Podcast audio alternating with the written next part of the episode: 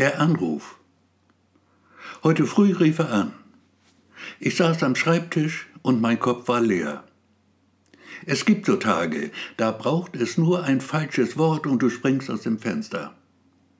Das war so ein Tag. Ich spürte es gleich. Kein Kaffee im Haus, fast keine Butter mehr, nur trockenes Schwarzbrot zum Frühstück. Das Schlimmste aber, Mia war weg. Vor ein paar Stunden noch lag sie neben mir, spürte ich im Halbschlaf ihren warmen Körper an meiner Seite. Stunden später dann, mitten in der Nacht, war sie plötzlich weg. Spurlos verschwunden das Ludergeliebte. Vermutlich wieder hin zu dem Kerl nebenan. Oh, wie ich ihn hasste. Und ja, er war es, der mir frühmorgens schon den Tag endgültig versaute. Sie ist bei mir, sagte er und setzte noch einen drauf, indem er die Feststellung traf, dass Mia weit mehr sei als nur ein Zeitvertreib für ihn.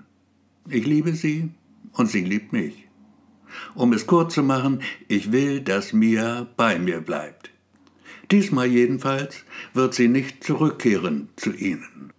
Das muss Mia selbst entscheiden, sagte ich und kam mir vor wie der letzte Idiot.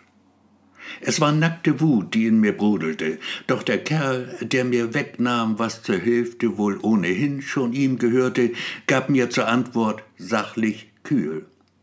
Ja doch, natürlich, was recht ist, muss recht auch bleiben.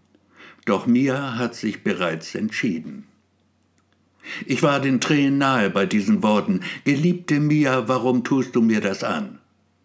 Und zu dem Mann, den sie mehr liebte als mich, sagte ich mit zittriger Stimme, Holen Sie Mia ans Telefon, ich will sie hören. Einmal will ich sie noch hören. Und Sekunden später hörte ich sie dann.